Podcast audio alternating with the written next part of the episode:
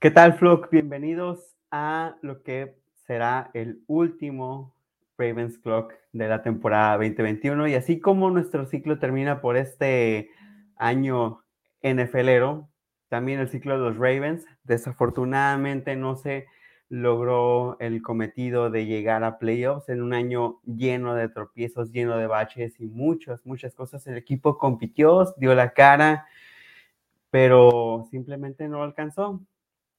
Veremos cómo, qué pasa el próximo año, traeremos un poco del análisis del partido, traeremos un poco de las proyecciones a futuro y esto y un poco más. Y me acompaña como siempre Marcelo Flores. ¿Qué tal Marcelo? ¿Cómo andamos? Bueno, pues un poquito agüitado con esto de que ya se terminó el fútbol americano de los Ravens para hasta agosto, si es que la NFL decide hacer pretemporada. Pero aún así, con mentalidad de que aunque estén o no los Ravens, hay que disfrutar los playoffs de la NFL que son un espectáculo. Por supuesto. Eh, no, son, es una liga espectacular que dura muy poquito y hay que disfrutarla toda. Bueno, yo soy Juan Ramón Villa y esto es Ravens Clock. Comenzamos. Ravens Clock. Bueno, Flock, ya saben que comenzamos siempre estos episodios de Ravens Club con la sección Cover One de noticias, porque aquí en Ravens Club nos gusta mantenerlos bien informados sobre lo que sucede alrededor de nuestro equipo y de la NFL en general. Vamos a empezar esta sección con una noticia sorprendente y esperada al mismo tiempo. Varios equipos estarán buscando nuevo head coach, además de los Raiders y los Jaguars. Esta semana se sumaron los Vikings, los Bears, los Giants y sorpresivamente los Dolphins. Estos cuatro equipos corrieron a sus head coaches y además se cree que los Texans no van a seguir con David Coley. A ver, Juanra, de estos equipos que estarán buscando nuevos head coaches, ya ha habido varios rumores sobre que, por ejemplo, los Raiders están interesados en Jim Harbaugh y así, o que Doug Peterson tiene algunas entrevistas. Pero en cuanto a los Ravens, ¿cuál de estos equipos crees que haría al menos con una consideración de hacerse con Wink Martindale. Wow, eh, creo que por el enfoque y creo que por la identidad del equipo, lo que le hace falta, me iría con los Vikings. Eh, mentalidad defensiva por un equipo que precisamente viene de mentalidad, eh, tiene ese enfoque, tiene ese esquema ahí. Y creo que no, no, no, no, no causaría mucho conflicto el pasar de eso a, a Wing Martindale. Pero me gustaría hablar un poquito de lo que pasó con Brian Flores. Creo que también los Dolphins serían un candidato muy interesante, ojalá se diera, pero este, ¿tú cómo lo viste? Y creo que esto hace match mucho con los rumores de Deshaun, ¿no? Bueno, aquí el comentario de Astro es precisamente lo que me gustaría, o bueno, vaya, si se fuera Martindale, me gustaría que sea para los Bears. Claro que prefiero que se quede, pero bueno, si es que se va con los Bears estaría buenísimo. Y sí que me sorprendió bastante lo de Ryan Flores, porque a mi parecer no era mal head coach. Con el talento que tenía, estaba haciendo ahora sí que tampoco algo como Mike Tomlin de hasta llegar a playoffs con ese equipo que tiene, pero ganó una buena cantidad de partidos para el roster que tenía, con un quarterback joven, una defensiva que fue de menos a más y una línea ofensiva terrible. Este también un cuerpo de wide receivers de los peores rankeados por PFF. Solamente Mike Gesicki era realmente un arma a la que le pudiera sacar provecho en cuanto a vencer a man coverage y ese tipo de cosas. Entonces sí me sorprendió bastante lo de Ryan Flores. Aquí Astro nos comenta que le gustaría a Ryan Flores para sustituir a Wing Martindale en caso de que Martindale se vaya. Ya será cuestión de ver si un antiguo head coach que no había estado tan mal, está dispuesto a, vaya, bajar un escalón para volverse coordinador defensivo y no head coach. En el caso de que sí, estaría espectacular, pero sí, coincido con lo que mencionas. Pasamos con la siguiente noticia y es que Eric Weddle regresa de su retiro para jugar en estos playoffs con los Rams. ¿Qué podemos esperar de Eric Weddle en estos playoffs, Juanra? Pues sinceramente poca actividad, no creo que No creo que los eh, Rams vayan a, de verdad hacer un, un, bueno, no, no va a ser un jugador de impacto, vaya, aunque ya estuvo con ellos. Este, pues qué bonito, ¿no? Será más, más que nada por el, el, el, ¿cómo decirlo? El, lo significativo que podría ser para nosotros como fans de los Ravens volver a ver a Eric Well ahí en el terreno de juego. Sí, si bien le va, yo creo que le dan unos 20 snaps por partido y hasta ahí, pero no espero mucho por parte de Eric Weddle. Ojalá y se aviente una jugada grande que recuerde, que haga recordar a la comunidad de la NFL lo que en su momento podía hacer. Pero pues la última vez que jugó fue en la temporada 2019. Honestamente, no espero mucho de él y no creo que siga en su nivel. Pasando a la siguiente noticia, esto es sobre los Browns, quienes planean seguir con Baker Mayfield para la temporada 2022. En esta temporada Baker Mayfield reunió bastantes, pero bastantes y bastantes haters.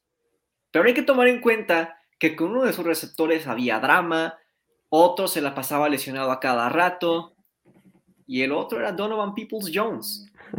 ¿Te parece que sea la idea correcta por parte de los Browns quedarse con Baker Mayfield? Creo que Baker Mayfield, a pesar de que no, no me parece un quarterback sobresaliente, no me parece que sea el, el, mayor problema de los Cleveland Brownies, en mi, a mi parecer.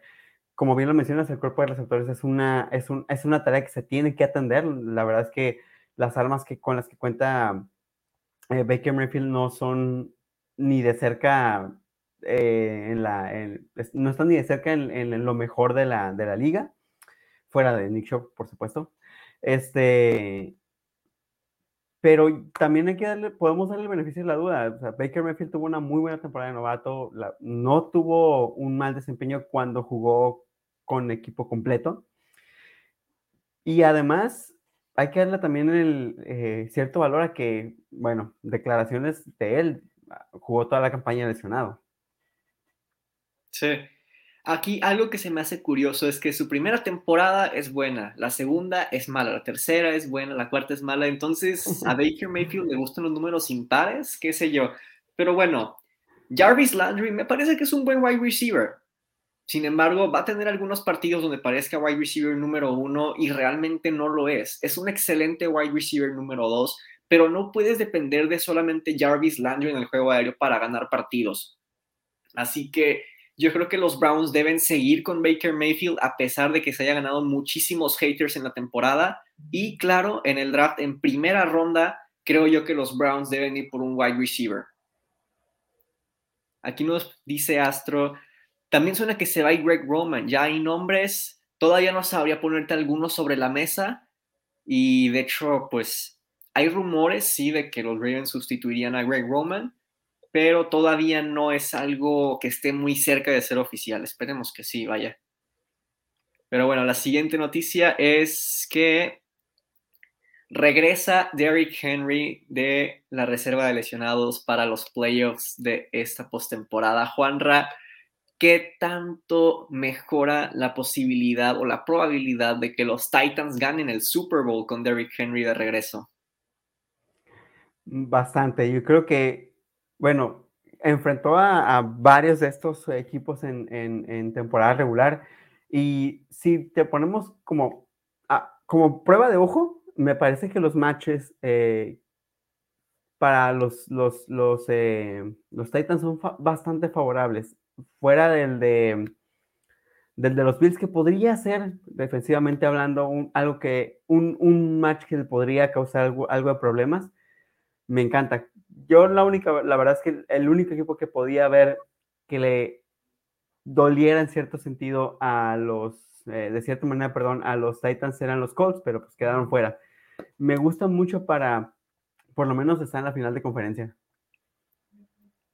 Sí, ahora, creo yo que la dificultad para, para derrotar a los Titans en estos playoffs va a crecer de manera exponencial, porque vaya, tienen bye week y eso ayuda bastante, pero em, el regreso de Derrick Henry, quién sabe cómo vaya a ser, quién sabe cómo vaya a regresar de no jugar por mucho tiempo. Em, sin embargo, creo yo que es mucho más probable que regrese con todo a que regrese de menos a más. Aún así, si regresa con todo, el siguiente partido va a andar con todo y un poquito más. Así que si a los Titans no los sacan pronto, yo creo que es cada vez más probable que lleguen a ser hasta campeones de esta temporada. Aquí nos hace una pregunta de vuelta. ¿Cuál creen que debería ser la primera elección de nuestros Ravens? Y por un tackle ofensivo se habla del de Mississippi y otros cornerback como Sauce Gardner. Un poquito más adelante hablaremos de esto. A ver si nos alcanza Felipe para cuando hablemos de este tema.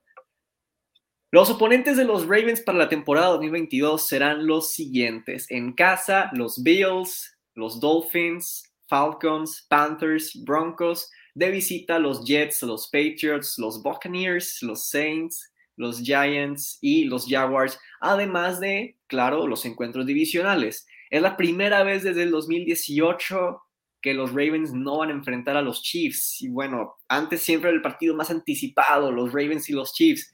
Pero así de volada, Juanra, dime tú, ¿cuántos partidos crees que puedan ganar los Ravens la próxima temporada sin explicar por qué? ¿Y qué partido es el que más te llama la atención?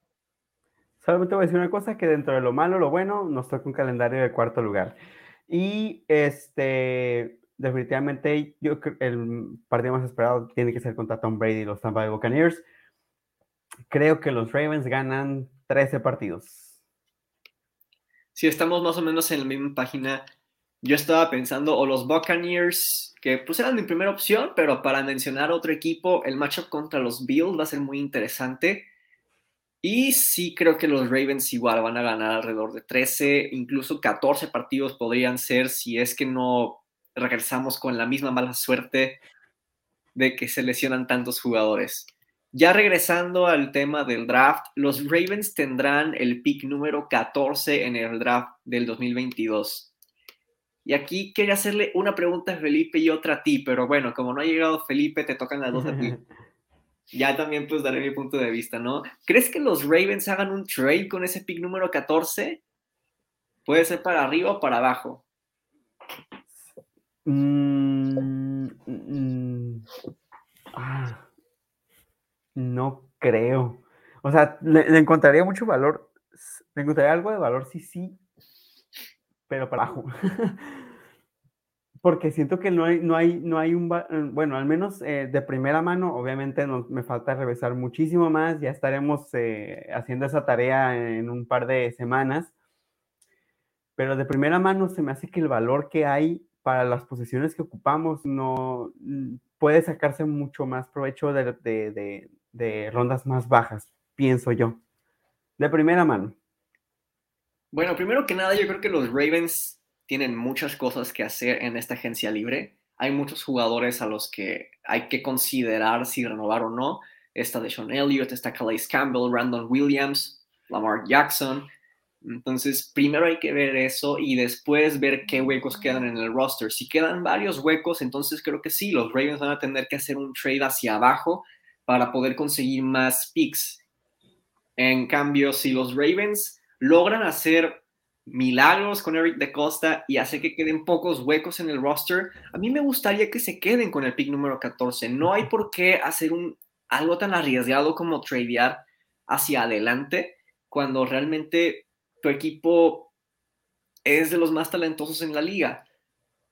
Ahora, en torno a esto va la siguiente pregunta, aquí voy a abrir yo, y es, ¿qué creemos que vayan a hacer los Ravens con ese pick número 14?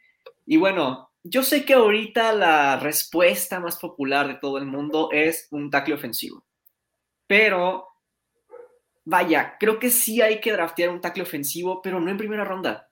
Von Miller se expresó muy bien de Patrick McCurry, aunque pues puede ser que haya estado jugando en unos partidos y que no vaya a ser así siempre.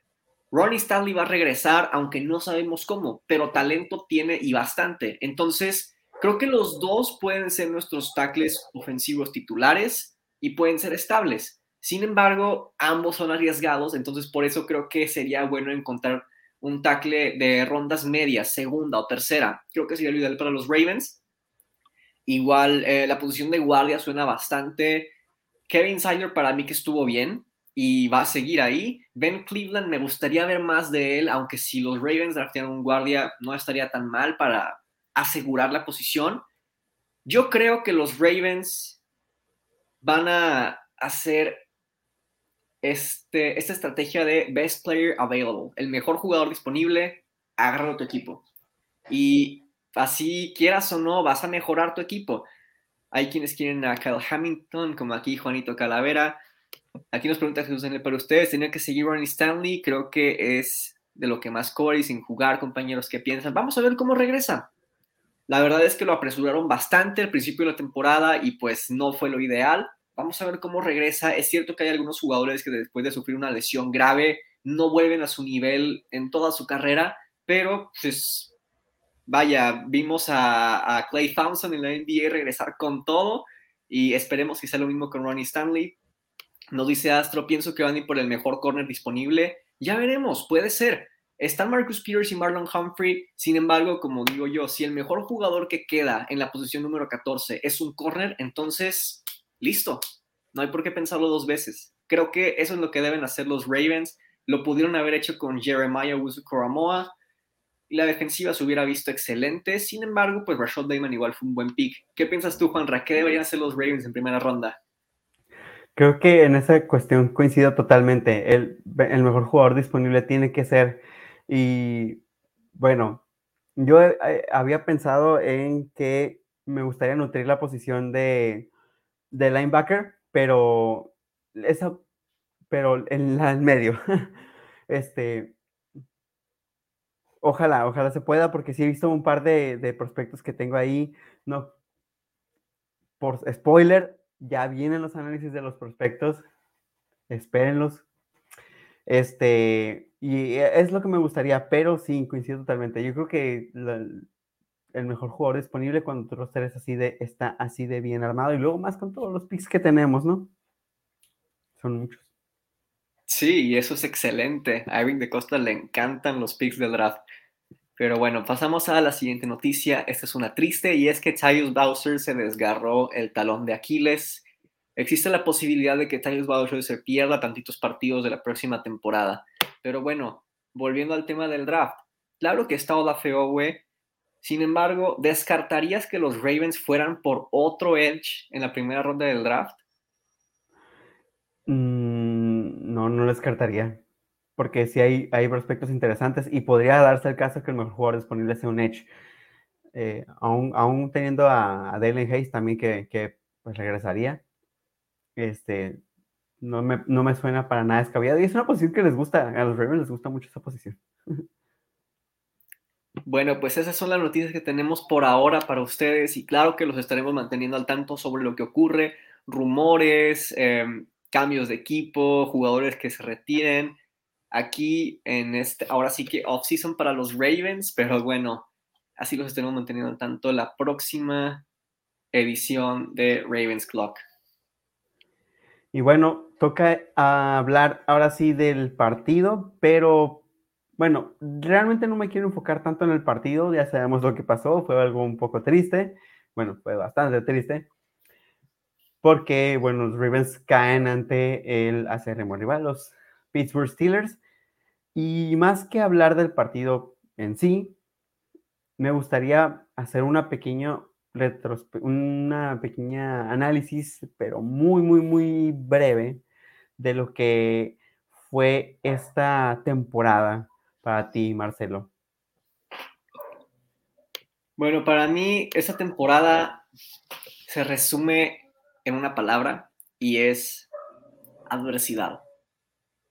Vaya, tenías un roster con calibre para competir con todo por el Super Bowl y poco a poco esas esperanzas se van perdiendo, nos van partiendo el corazón un poquito más con cada lesión, empezando con, con J.K. Dobbins. Vaya, si nos vamos todavía más atrás de la temporada 2020, desde que se lesiona Ronnie Stanley ante los Steelers. Y bueno, pues no regresó. Eh, jugó un partido, pero no estaba del todo bien físicamente. Así que más que nada es eso, ¿no? Creo que fue un desafío para los coaches ahora sí que improvisar, porque tú planeas como coach utilizar a tus mejores jugadores de la mejor manera que puedas para ganar partidos, pero de repente le estás quitando a, los mejores jugadores al roster y es cuando los coaches dicen, ah, mi estrategia estaba en base a ellos y ya no están ellos, ¿ahora qué? ¿No? Por ejemplo, los Ravens, que son un equipo que le encanta la cobertura personal. Anthony Averett se pierde partidos, Marlon Humphrey se lesiona por el resto de la temporada, casi al final. Marcus Peters se pierde toda la temporada. Deshaun Elliott también se la pierde ahí a medias. Entonces, fue un total desafío para los Ravens de ir 8-3 a ir 8-9. Creo que ganar 8 partidos es un poquito más de lo que se hubiera esperado con este roster. Sin embargo, pues eh, aquí hay que reconocer al, a nuestro staff de cocheo que aún así pudo ganar 8 partidos con tantas lesiones. Claro que pues las lesiones casi nunca o nunca son algo agradable, pero bueno, más que nada viene siendo como un setup para la siguiente temporada. Ahora con un buen pick de draft, con varios jugadores que renovar este, y mucho talento que aprovechar para la próxima temporada, los Ravens vendrán con todo. Por supuesto. Y sí, queda mucho el escenario, sé que esta, como dicen, el hubiera no existe, pero queda mucho esa, ese, ese escenario, esa, esa mm, como ilusión de qué hubiera pasado si los Ravens hubieran podido contar con todo su personal. Creo que sin duda la temporada hubiera sido, eh, es, obviamente hubiera sido otra en, en, muchos aspectos. Desde el inicio teníamos unas altas expectativas del equipo, pero creo que si me hubieran dicho antes de que empezara la temporada, oye, ¿sabes que No vas a contar ni con Rolling Stanley, no vas a contar con tus corners titulares, no vas a, bueno, una secundaria toda parchada. Eh, no vas a contar con tu, con tu mejor liniero ofensivo, inclusive el mismo Lamar Jackson se va a perder el partido. Y me dicen, y aún así ganaste ocho partidos, no me lo hubiera creído. Sí, totalmente. Si desde el principio de la temporada no hubieran estado todos estos jugadores, yo creo que los Ravens ganaban a lo mucho unos cuatro partidos. Aunque bueno, aquí Astro no está de acuerdo, tenemos una opinión distinta a la nuestra. Esta temporada se resumen malas decisiones de Harbaugh que costaron no estar en playoffs y no saber ajustar por parte de Roman. Es vergonzoso perder contra equipos inferiores, por ejemplo, los Steelers y Dolphins. Y bueno, los Steelers, claro, carecen de talento y esto no lo digo por hater. No hay mucho talento en ese roster hoy en día. Los Dolphins igual es un equipo inferior en talento. Y sí, vaya, yo creo que John Harbaugh eh, contra los Packers tomó la decisión incorrecta y por dos puntos. Contra los Steelers tomó la decisión correcta, creo yo. Pero Greg Roman sí tuvo bastantes errores en la temporada. Ahora sí que los Dolphins jugando cover zero todo el tiempo y los Ravens no, no pudiendo aprovechar eso con sets de empty backfield y sin que el corredor se quede a proteger el, eh, a Lamar Jackson. Creo que una pésima decisión y pésimo que no hizo ajustes. Pero bueno, más que nada de esta temporada quiero quedarme con cómo la defensiva fue de menos a más, a pesar de que igual fue perdiendo jugadores. Ahí pues un aplauso para Wade Martindale, ¿no? Eh, y quiero quedarme con la histórica temporada que tuvo Mark Andrews. Vaya, Mark Andrews fue el mejor TN de la temporada, número uno, ahora sí que en todas las categorías, creo yo. Ya no revisé si de touchdowns también, pero recepciones y yardas sí. Nueve touchdowns que igual son excelentes. Em, y ahora sí que muy probablemente va a ser All Pro. Esto nadie se lo esperaba con Travis Kelsey, George Kittle y Darren Waller estando en la NFL. Pero Mark Andrews ahora sí que más que nada con eso quiero quedarme y eso es lo que quiero ver el siguiente año, ¿no? Sí, y algo que también me parece muy valioso que termina eh, eh, implicando a Mark Andrews es la... se criticó mucho la temporada 2020, el juego aéreo de los Baltimore Ravens, terminando en, en la posición número 32 de la NFL y ahora eh, la mejora es es muy, muy, muy, muy notoria. Tanto que tenemos a dos eh, miembros del cuerpo de receptores que superan las mil yardas en una temporada. Entonces, eso me parece bastante valioso. Y me quedo también como, como con este, no sé, desde el principio, uh, cuando estaba escogiendo un equipo de la NFL, algo de lo que me atrapó de los Ravens es su filosofía, esa se ve el equipo, se ve una institución que toma el trabajo con seriedad y jamás, a pesar de las bajas, a pesar de todo, jamás se miró unos Ravens que eh, estaban echados, que estaban dispuestos a, a que a, perder, por así decirlo. Siempre dieron pelea y se notó perdiendo, aunque perdieran estos últimos seis partidos, solamente uno fue por más de tres puntos. Sí, pues ahora sí que esto de que tu equipo esté casi casi que devastado físicamente, yo creo que esa filosofía de seguir luchando a pesar de que tu equipo esté así lleno de lesiones, hace que tus jugadores crezcan. Entonces, apoyo completamente esa decisión de no dejarse ganar por otros equipos por esto de las lesiones. Y aquí lo que nos dice Jesús, Daniel, es también muy válido y es que los Ravens lo dejaban todo al final pero pues al principio de cada partido no era lo mismo. Esto más que nada se lo he hecho a Greg Roman. Vaya, qué predecible era la ofensiva al principio de cada partido. Sí, dice eso es algo que sé. También se avanzó, Marquise Brown superó las mil yardas, aunque él fue de más a menos. Y le encantó Bateman. Creo que a todos nos gustó muchísimo lo que vimos de Rashad Bateman. De hecho, me parece que contra los Steelers, a pesar de tener dos recepciones para 22 yardas, tuvo un excelente partido para mí Rashad Bateman. Más adelante hablaremos a fondo de, del partido que pudo haber tenido Rashad Bateman. Pero bueno, ahora sí que con estos dos wide receivers, con Mark Andrews como uno de los mejores tight ends de la NFL, con James Prochet aprovechando cada oportunidad que se le da, Devin Duvernay haciendo jugadas excelentes en equipos especiales. Vaya, Sammy Watkins ya no creo que regrese al equipo, pero qué bien estamos en el juego aéreo. Ya nada más es cuestión de darle un poquito de tiempo a Lamar Jackson para poder lanzar el pase, ¿no? Por supuesto. Em, esperemos que la próxima temporada ya este, la línea ofensiva esté operando. Y bueno, con esto ya hablamos el cierre de la temporada, pero hablemos un poquito de lo que viene. Eh, también de manera muy, muy anticipada, porque ustedes ya saben que aquí vamos a estar haciendo todo un seguimiento del off-season, pero de primera mano, ¿qué esperas para los Ravens en este off-season, Marcelo? Aquí me gustaría destacar el comentario de Juanito Calavera.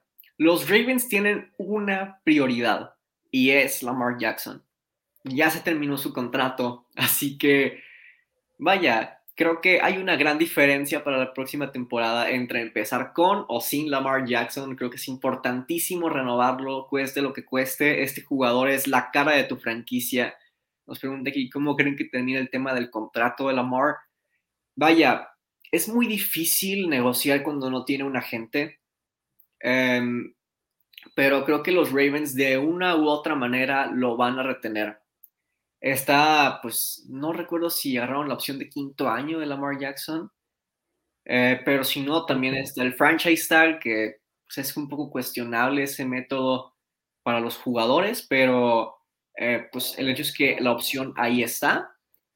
Y si no funciona, le van a ofrecer de todo para que se quede Lamar Jackson a largo plazo, ya sea en esta offseason o en la próxima. Hay muchas posibilidades que pueden por las que pueden optar los Ravens en cuanto a esta situación. Y la que sí no creo que ocurra es que no conserven a Lamar Jackson. Creo que es importantísimo conservar a Lamar Jackson. Es la diferencia en este equipo. Sí, creo que estamos a vísperas de eh, ver cómo Lamar Jackson se convierte en el coreback mejor pagado de la NFL. Porque recuerden, el, mejor, el, el jugador mejor pagado no es el mejor jugador siempre, sino al último al que le pagan. Y creo que en este caso Lamar Jackson va a ser así. Bueno, ciertamente. Entonces. Ciertamente es una posibilidad. Eh, vamos a ver qué es lo que deciden hacer. Este. Yo honestamente creo que sí va a estar rondando de los 40 millones, pero tampoco creo que pase el contrato multimillonario de Patrick Mahomes. Este, pero de que es importantísimo renovar a Lamar Jackson, vaya, es la prioridad de los Ravens en esta offseason y quién sabe, puede que la próxima también. Sí, concuerdo contigo, la prioridad tiene que ser esa y también marcas algunos puntos de jugadores que se tienen que, pues, ver si se conserva, en, que se quedan en el equipo o no. Eh, por ahí mencionaste a, Brandon Williams o a Deshaun Elliott. De primera mano, creo que todos empezamos a cuestionar bastante la, a Brandon Williams, pero creo que Deshaun Elliott, sin duda alguna, creo que se ganó su lugar, ¿no? Sí, bueno, y aunque Deshaun Elliott sea un safety estable que hace excelentes jugadas de vez en cuando, no creo que sea un safety de élite. Entonces, vaya, algo de menos a más. Entonces, creo que un contrato de renovación de Deshaun Elliott sería similar al de Tyus Bowser, en el que no te va a salir tan caro, pero el techo que tiene ese contrato es altísimo, sobre todo si es de unos 3 o 4 años. Y en cuanto a Brandon Williams, creo que si los Ravens no lo renuevan, entonces sería una excelente y muy viable opción que los Ravens fueran por un tackle defensivo en la primera ronda del draft. Porque claro, está ahí Justin Marubike, pero pues también Calais Campbell va a ser agente libre. Entonces, si no renuevas al menos a uno de esos dos, creo que es importante que los Ravens vayan por un tackle defensivo. Aquí nos dice, por ejemplo, Astro, que se quede Calais Campbell y dejen a Williams. ¿Qué opinas tú, Juan Ra? Pues la verdad, yo sí no, no creo que Calais Campbell vaya a jugar otra temporada más. Em, lo veo complicado. Y bueno, Brandon Williams siempre fue, fue bastante golpeado, criticado esta temporada. No, no me parece que fuera tan mala. Ah, bueno, es que para el contrato que le dieron, pues sí, ¿verdad? Pero pues ya veremos, o sea, creo que lo hablamos desde hace, desde el off-season anterior, que esta línea ofensiva, defensiva, perdón, a pesar de ser buena, tenía que empezar a pensar en futuro desde ya. Y se quede o no se quede Brandon Williams, este es el draft en el que los Ravens tienen que invertir en esa posición. Bueno, este es el off-season en el que los Ravens tienen que invertir en esa posición. Sí, muy probablemente. Y aquí nos recuerda Jesús Daniel que estamos olvidando a uno de tus jugadores favoritos en esta defensiva, que igual se perdió la temporada y es Derek Wolf. No es el más joven que digamos, se quede o no se quede, creo que hay que seguir rejuveneciendo la posición. Pero pues, em, vaya, Ahora sí que estamos hablando de cuatro jugadores en este equipo en esa posición. Brandon Williams, Calais Campbell, Derek Wolf y Justin Marubike. Nada más uno de ellos es joven. Entonces, renueves a quien renueves de los otros tres, pues, ¿quién realmente va a seguir jugando a ese nivel por mucho tiempo? No lo sabemos. A cada quien le pega diferente la edad. Hay unos a quienes no le pega, como Tom Brady. Pero bueno, vamos a ver qué es lo que deciden los Ravens. Para mí que así como ha estado jugando cada uno de ellos y pues los precios que, exigirían sus, sus renovaciones de contrato, creo que lo ideal es conservar a Derek Wolf y a Justin Marubike, obviamente. Brandon Williams, pues a lo mejor podrías traerlo de vuelta, pero en un contrato mucho más barato y no sé si él esté dispuesto a jugar con ese precio o tal vez otro equipo le ofrezca más. Calais Campbell pues es lo mismo, ¿no? Claro que em, los Ravens con Calais Campbell son la mejor defensa por tierra y no te lo cuestiono. Se vio en bastantes partidos. Sin embargo, pues a veces también esperas sacks por parte de estos tackles defensivos, no muchos, pero igual unos cuatro que tengan la temporada o cinco. Es, es importante, ¿no? Vaya, a veces ejercen presión, sí, pero el partido es más probable a ganarse con dos sacks que con 15 presiones, porque al final del día con el sack terminaste el trabajo. Y Calais Campbell no ha estado consiguiendo esos sacks con los Ravens. Entonces, para mí es eso, Justin Marubike y, Derek Wolf. Y entonces tu cap space usarlo para poder conservar a Patrick Ricard. A Ale Bolt en lo personal le gustaría que siguiera Boseman, a mí también me encantaría eso. Y no se olviden de que la prioridad es Lamar Jackson. Su contrato va a salir caro, ya no es contrato de novato. Entonces hay que considerar eso. Eh, va a haber ahora sí que menos dinero alrededor de Lamar Jackson disponible. Entonces es importantísimo realmente valorar qué jugadores vale la pena conservar o no. Y ahora más que nunca es importantísimo cómo drafteen los Ravens, porque ya su contrato de quarterback va a ser uno multimillonario. Entonces necesitas esos contratos de novatos baratos que, que resulten mejor de lo que estás pagando, ¿no? Entonces, ese es el desafío que tienen los Ravens en esta offseason. Sí, por supuesto, va a estar muy, muy interesante. Y otra prioridad que mencionaste ya rápido para cerrar con este, este topic, eh, línea ofensiva. ¿Cómo crees que la vayan a atacar? Bueno, aquí la temporada pasada todo partía de Orlando Brown, ¿no? Aquí yo creo que todo parte de Bradley Boseman. Hay que renovarlo. Creo que es importantísimo hacerlo. Y como mencioné hace rato, en el draft creo que los Ravens sí van a ir por un tackle como lo hemos estado pidiendo pero en segunda o tercera ronda. No los veo haciéndolo en primera porque, repito, Von Miller habló muy bien de Patrick McCurry. Ronnie Stanley, pues sabemos el talento que tiene, aunque no sabemos cómo va a regresar. Y volviendo a McCurry, no sabemos si realmente fueron un par de buenos desempeños que le dio Von Miller por ahí o realmente va a seguir jugando al nivel que considera que está jugando Von Miller. Entonces, vaya, estos dos tackles tienen un techo alto para la próxima temporada pero también son arriesgados. Entonces, por eso creo yo que un tackle sería en segunda o tercera ronda. Si quieren ir por un guardia, vaya, no estaría del todo mal. sobre todo si no, renuevan a, si no renuevan a Boseman, creo que es importantísimo tomar un centro.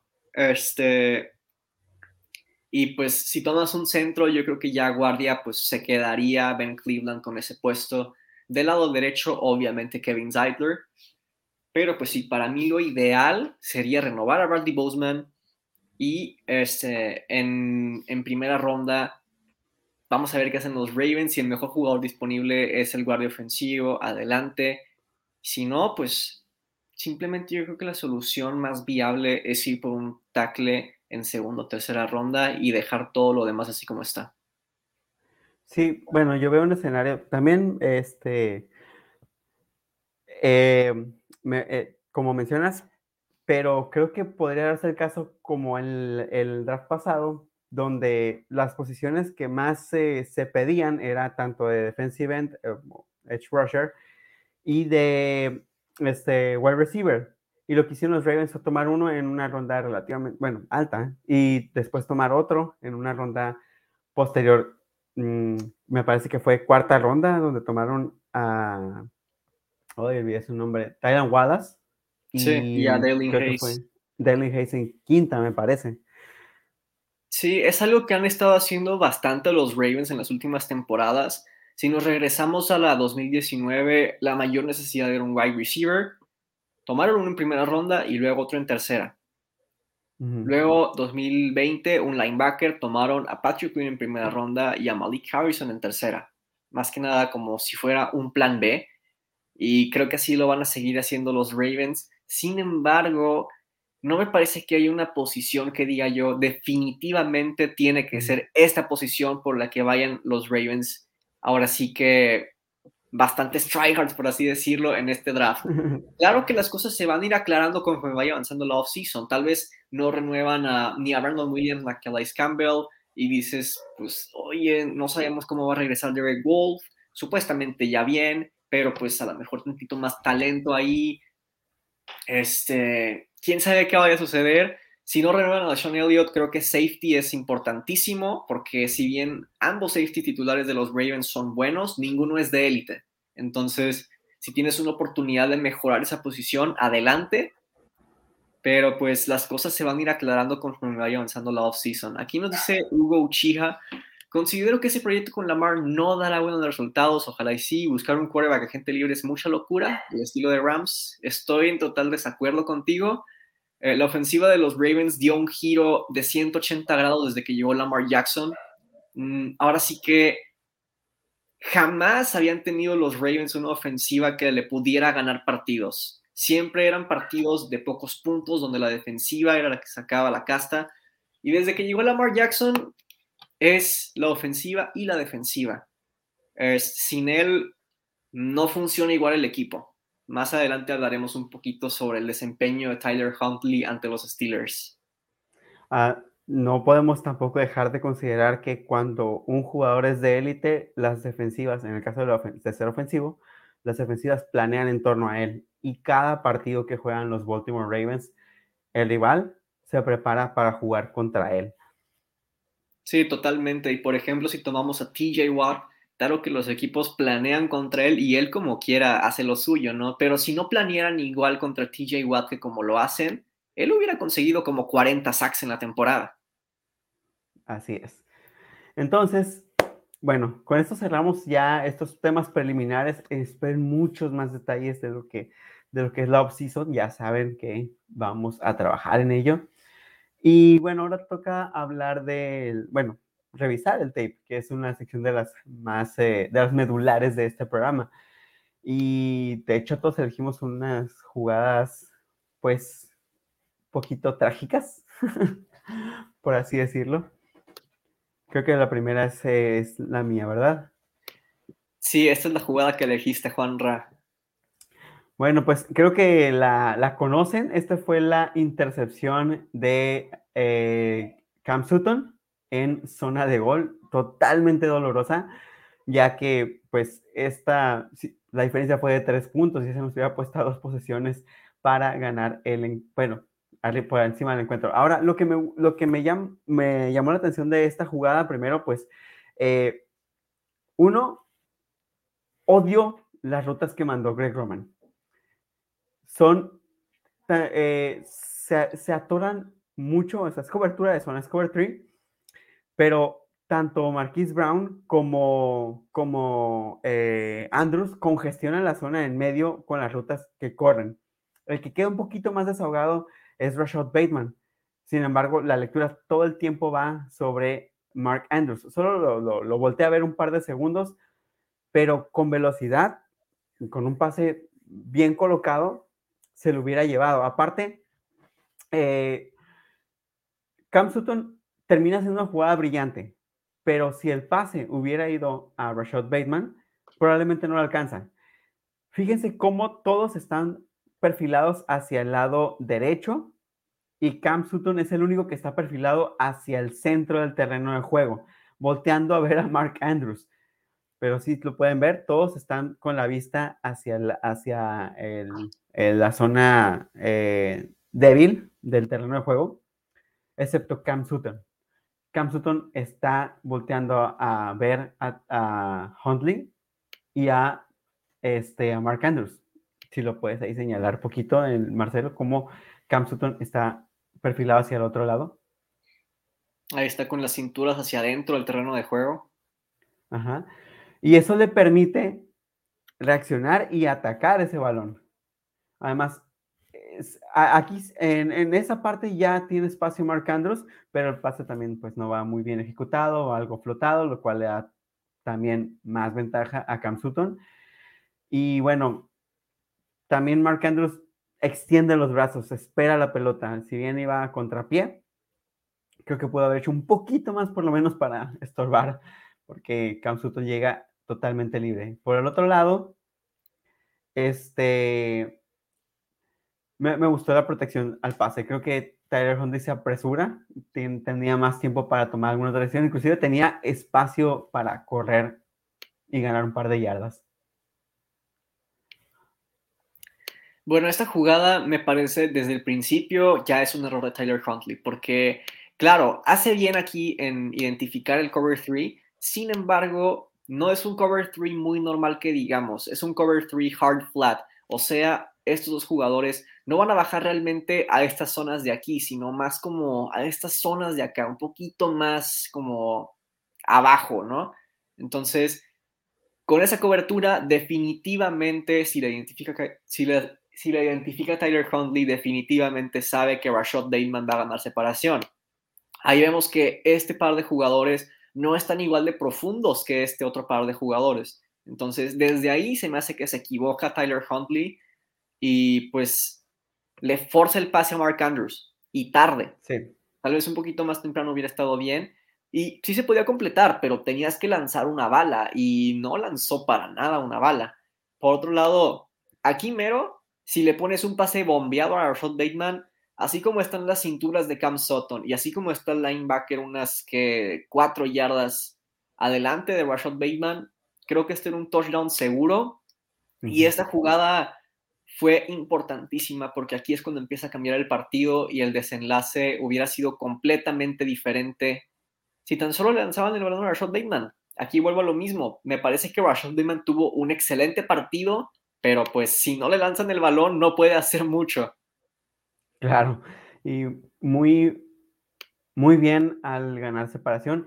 Y ah, iba a mencionar algo, pero lo olvidé. No, vamos a pasar con la siguiente juego porque de plano se me olvidó, se me borró el tape. Sorry, amigos. Bueno, aquí la siguiente jugada, esta la elegí yo. Un segundito. Y esta viene en overtime, ¿no? Sí, aquí ya overtime en adelante. Es esta jugada de aquí. Claro, es muy raro que elija yo un pase incompleto, pero hay cosas que vienen esta jugada. Primero que nada, vamos a ver que los Ravens tienen empty backfield contra cover one blitz. Aquí este jugador de los Steelers es el que va a bajar a blitzear. Parece que está en cobertura, pero desde antes empieza a moverse. Aquí lo podemos ver. Desde ahí.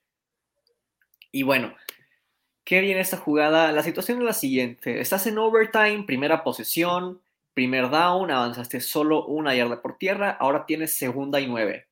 Segunda y nueve claramente es una jugada donde hay que facilitar el tercer down por lo menos en caso de no conseguir una primera oportunidad. Del lado izquierdo tenemos a Sammy Watkins y a Latavius Murray en un famoso concepto de curl flat, o sea, Sammy Watkins va a correr un curl y Latavius Murray simplemente va a ir hacia afuera para tratar de generar ahí un espacio que este linebacker pues ahora sí que se vaya con Latavius Murray para que no pueda interferir en el curl que va a correr Sammy Watkins. Eh, y pues la separación que gana Watkins, aquí, como lo pueden ver, la separación que gana es mínima y el pase es aún peor por parte de Tyler Huntley. Ahora, del otro lado de la cancha, tenemos aquí mismo a Rashad Bateman, Rashad Bateman va a correr un in route en el que avanza 6 yardas y corta hacia adentro con mucho colchón en la cobertura y gana muchísima separación. Aquí lo vamos a ver. Vean nada más cuánta separación gana Rashad Bateman con el corte.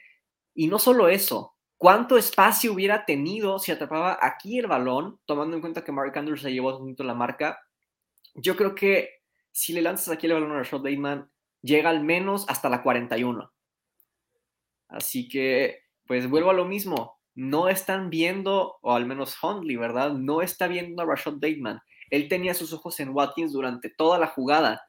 Por eso elegí esta jugada, ¿no? Porque es otro claro ejemplo en el que Huntley le forza demasiado el balón a un jugador que no gana separación, mientras que Rashad Bateman está completamente solo. ¿Tú cómo viste esta jugada, Juanra? Sí, de hecho, era lo que iba a mencionar, que eh, las dos jugadas que, estas dos jugadas que mostramos cuentan con un error de lectura. Y ya me acordé. Eh, un principio básico, si algunos de, ustedes han jugado Madden, las out routes son muy efectivas contra el cover 3. Y el, hombre que tenía eh, out route, bueno, era corner, pero eh, esas rutas hacia afuera, vaya, son muy buenas contra el cover 3, sobre todo cuando estamos hablando de atacar el lado débil de la cancha. Caso similar aquí. Tenemos un hombre que aparentemente va a estar en, cobertura de zona. Y cuando ves que baja, creo que tu, tu lectura debe ir hacia ese lado. Si Huntley hubiera volteado hacia ese lado de donde el, el, linebacker se desprende de la zona y va hacia el blitz, hubiera tenido una lectura sencilla sobre Rashad Bateman. Y bueno, ya una cosa era lanzarle el pase y que se quedara ahí, que igual hubiera sido una mejor tercera oportunidad, un poquito más convertible, por así decirlo, pero pues también una habilidad que hay que tener como quarterback es poder ponerle balón a tu receptor para que pueda seguir avanzando y creo que si lo hacía, repito, llegaba al menos a la 41 y ya es rango de Justin Tucker. Ay, aquí me dejó solo Juanra, pero bueno. Pasamos ahora a la siguiente jugada. Y esta la eligió Felipe, que hoy no nos pudo acompañar.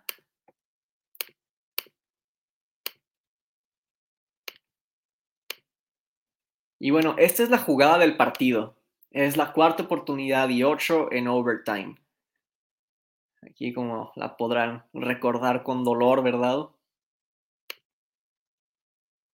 Aquí nos comenta Tony Montes, Brian Flores para sustituir a Wink y Joe Brady para sustituir a Greg Roman.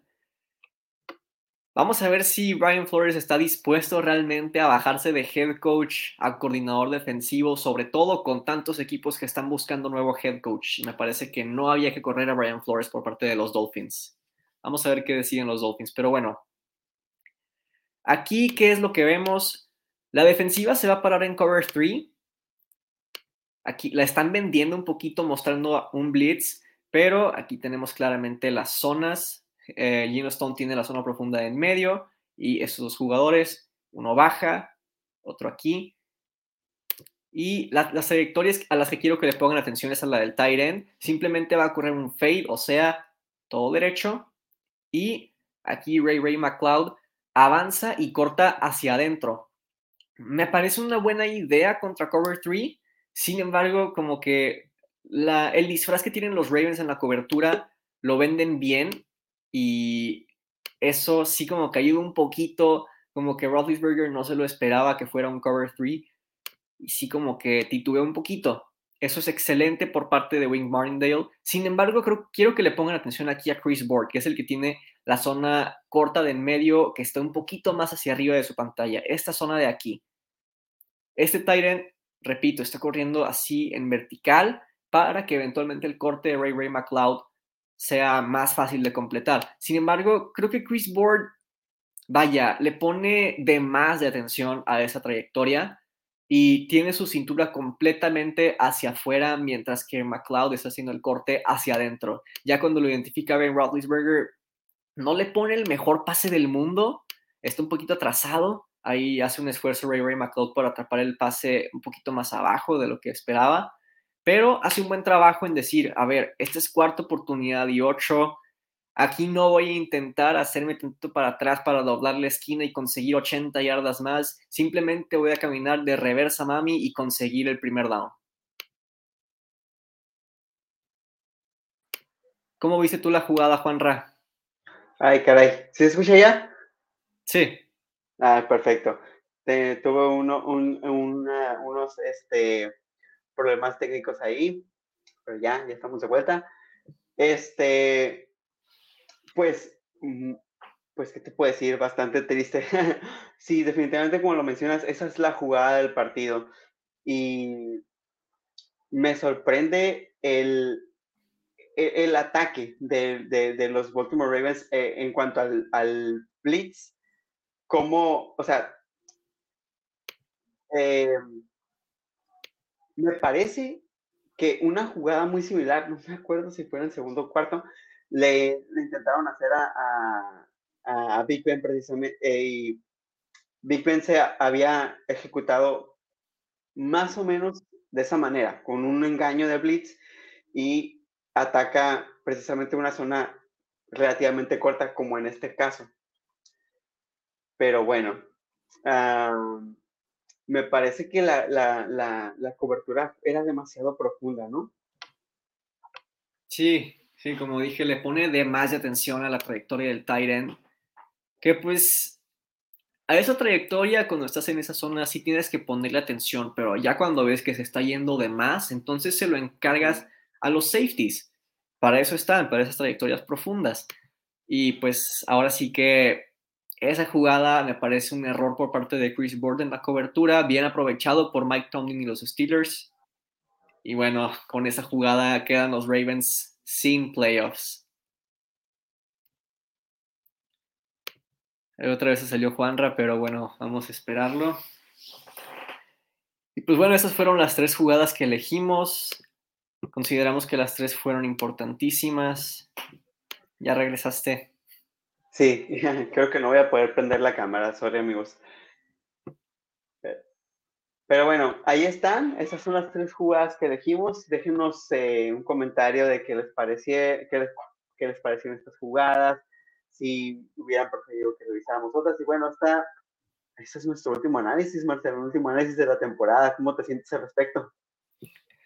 Bueno, esta temporada ahora sí que fue una montaña rusa, pero de las que van de bajada, ¿no? Los Ravens estuvieron en cierto punto de la temporada como sembrados número uno de la AFC tan competida y terminaron sin playoffs.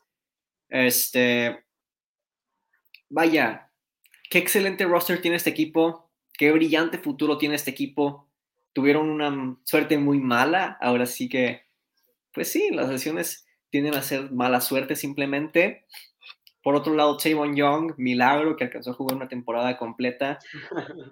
Tú nos comentabas lo que faltó revisar el drop de Marquise Brown, que era touchdown. sí, era difícil hacer esa, recepción con la lluvia, pero pues eres un pick de primera ronda, tienes que hacerla. Pero bueno, esta temporada, como digo, fue una montaña rusa de bajada con tantas lesiones. Este, y vaya, estábamos tan ilusionados con que los Ravens podrían competir por el Super Bowl este año y de repente simplemente no fue así. Sin embargo, pues creo que este fue un paso muy importante para bastantes jugadores y para nosotros, ahora sí que como staff de, Ravens Club por parte de Somos Ravens, eh, esta temporada avanzamos muchísimo, estuvimos revisando bastante tape, bastantes coberturas que identificar y conceptos por parte de la ofensiva, estuvimos cubriendo noticias por acá y, por allá, hablando sobre más o menos qué decisiones esperar por parte de los Ravens, qué hacer en sus próximos partidos, por qué se dio cierto resultado de un partido u otro. Y bueno, eh, si nos vamos a tomar un descanso en, en, unas semanas, más que nada en lo que disfrutamos los playoffs. Ya después pues les estaremos trayendo pues ya se sabe la dinámica, ¿no? Estaremos hablando de prospectos para el draft, estaremos hablando de agentes libres que nos gustaría que los Ravens firmaran, hablando sobre noticias, rumores y demás. No sé si también eh, quieran algún invitado en específico para esta off-season. Si sí, déjenlo aquí en los comentarios. Obviamente vamos a hacer un esfuerzo para que regresen estos invitados. Sí, de hecho, eh, ahí estamos preparando los posts que eh, para que estén al pendiente. Eh, vamos, vamos a estar un tiempo fuera, la temporada de los Ravens terminó y eh, pues la de nosotros también. Completamos una primera temporada de este proyecto que me encanta, llamado Ravens Cook, y volveremos, nos tomaremos un tiempo fuera, pero volveremos, será para, para trabajar y para mejorar.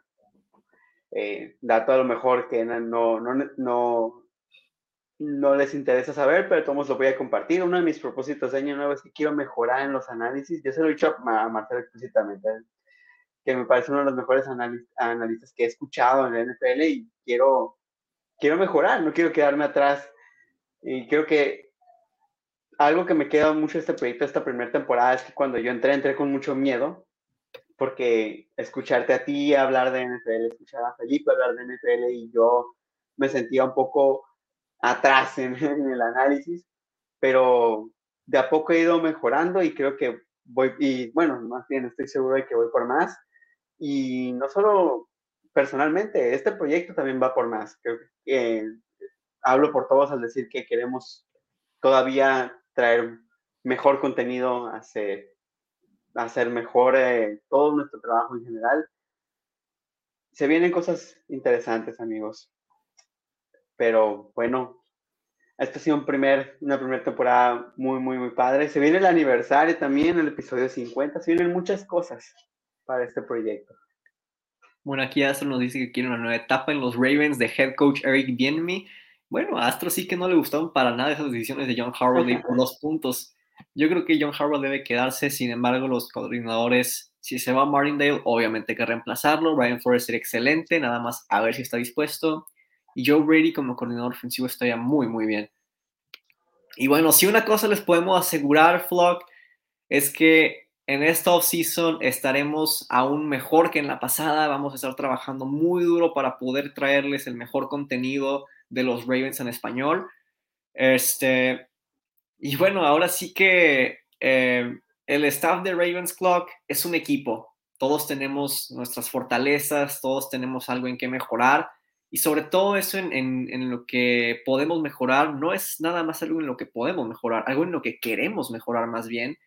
Y pues más que nada por esto, por, por estar aquí Felipe, Juan Rey y yo, es que podemos lograr traerles esos análisis y todo nuestro éxito pues se lo demos a ustedes. Ahí ya mero se acerca el, el, episodio número 50 de Ravens Clock. No sé si vayan a querer que sea simplemente un episodio más, hablando de prospectos o hablando temporadas de ciertos jugadores o si quieren algún especial para ese episodio número 50, si tienen alguna idea, pónganla aquí, hablen ahora, callen para siempre, ¿no? Pero bueno, vaya, vamos a llegar al número 50 ya, streams larguísimos donde analizamos muy a detalle todo lo que ocurre con nuestros Ravens en la noticia siendo técnico. Pero pues sí, vamos a tomarnos un descansito para regresar más fuertes que nunca, cada vez más metidos en el laboratorio, por así decirlo, ¿no? claro, preparando lo que se viene, este proyecto. Eh, y bueno, agradecer a todos los que nos han acompañado. Siempre tenemos nuestros clientes frecuentes y que ya saben quiénes son, a los cuales estamos muy, muy agradecidos de que, de que estén aquí aguantándonos con streams a veces de hasta más de dos horas, pero, pero siempre aquí al pie, al pie del cañón. Y pues nada más, el vlog. Muchas, muchas gracias en serio por hacer posible este, esta primera temporada y esperen lo que viene. Se va a poner muy bueno. Así es. Y bueno, pues como ya lo dijimos, muchísimas gracias, Flo, por acompañarnos en esta temporada. Y bueno, pasen una bonita semana, disfruten los playoffs, porque aunque no estén los Ravens, son todo un espectáculo y estaremos hablando ya de agentes libres, de prospectos para el draft en el próximo episodio de Ravens Club. Recuerden que hoy y siempre somos Ravens. Y no olviden seguir a este proyecto en todas las redes sociales, todo, todo lo que está ahí arriba. Así es, en todos lados estamos como somos Ravens, donde no puedes tener espacio sin espacio, donde se puede tener espacio con espacio. Y bueno, ahora sí que nos vemos, Flock. Big Trust. Hasta luego, Flo. Cuídense mucho.